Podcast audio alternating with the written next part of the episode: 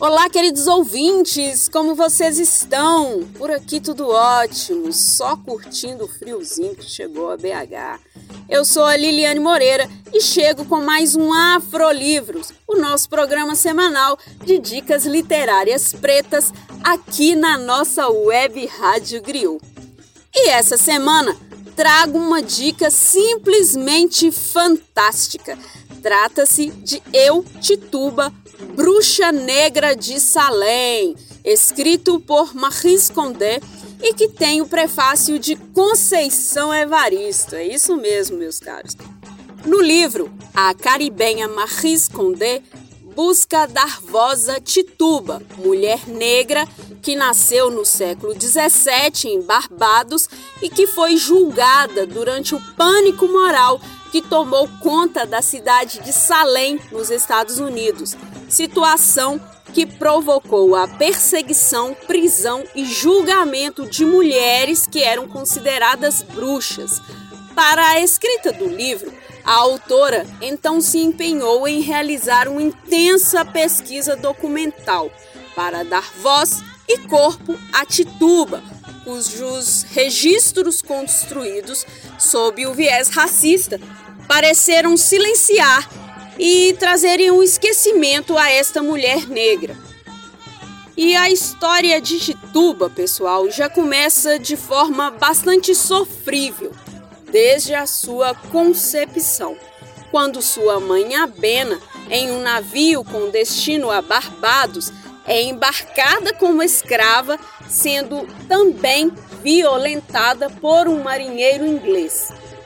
Ao chegar ao porto de Bridgeton, é comprada pelo fazendeiro inglês Darnell Davis, com o objetivo de se tornar escrava de sua mulher, que vinha da Inglaterra e estava bastante triste.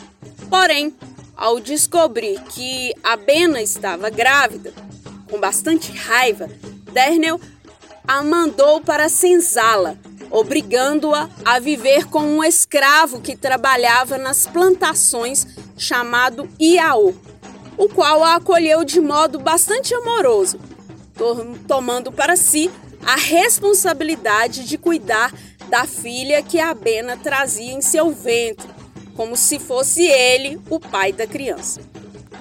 E tudo vai caminhando até que Tituba, nome escolhido por Iaô, nasce. Contudo, passados seis anos, um acontecimento atravessa o destino da personagem e traz novos rumos para sua vida, os quais, inclusive, estão relacionados à sua introdução no mundo dos encantamentos, ervas e poções, o que ocorre pelas mãos de uma senhora idosa chamada Man Yaya.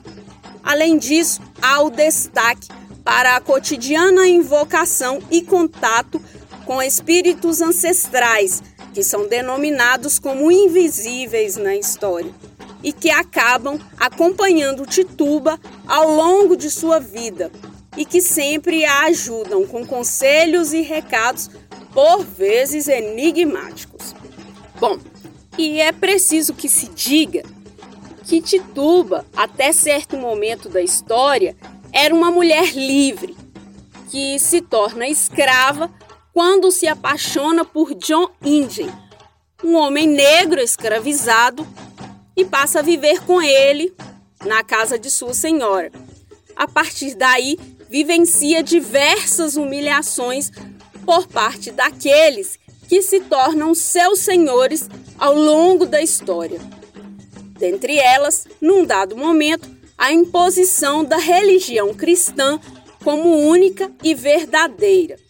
Além disso, ela é obrigada a ir para terras distantes, sempre servindo como escrava. Tituba passa por sofrimentos ocasionados pelo preconceito.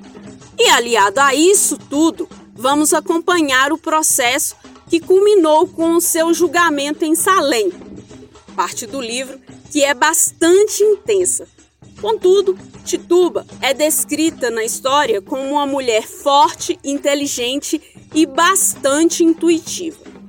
Bom, galera, já dá para perceber que este livro possui um enredo bastante envolvente e lança luz para apagamentos intencionais de nossa história, que, que silenciam totalmente a trajetória de povos africanos escravizados.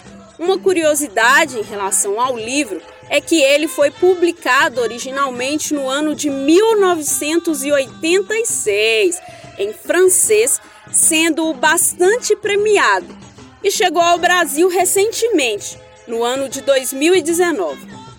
Então é isso, meus caros. Leiam Eu, Tituba, Bruxa Negra de Salem, escrito por Maris Condé. E eu fico por aqui. Gratidão pela escuta. Nos acompanhem em nossas redes sociais, nos ouçam pelo nosso site, Spotify e também pelo nosso aplicativo aqui da Web Rádio Griot. Caminhos abertos, se cuidem e até a próxima semana.